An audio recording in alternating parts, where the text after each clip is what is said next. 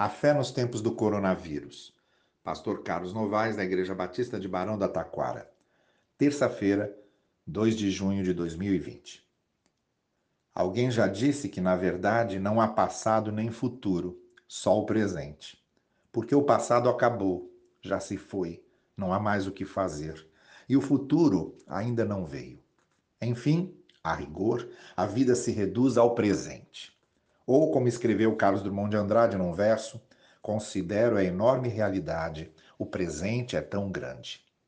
Se pensarmos bem, o presente de fato é essencial. Quando sabemos viver o presente de maneira sensata e equilibrada, estamos escrevendo um passado que valerá a pena ser lembrado e, ao mesmo tempo, lançando as bases seguras de um futuro compensador.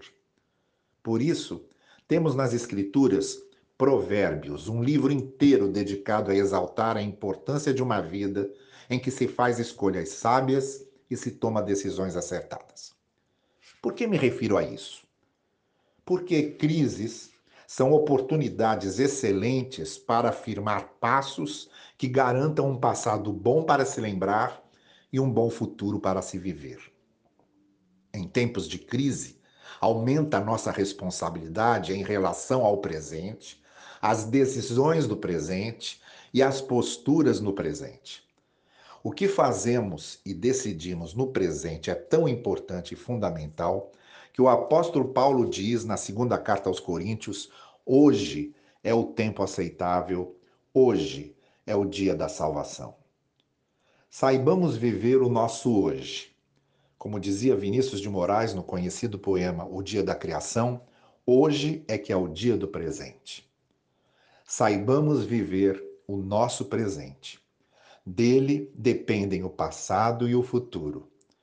Não sejamos só nostálgicos e retrógrados, vivendo só do que passou, nem sejamos só apocalípticos e utópicos, vivendo apenas do que virá a ser. Mas vivamos o presente. Afinal, o presente é um presente de Deus. Tenha um dia muito abençoado debaixo da maravilhosa graça do Senhor e até amanhã.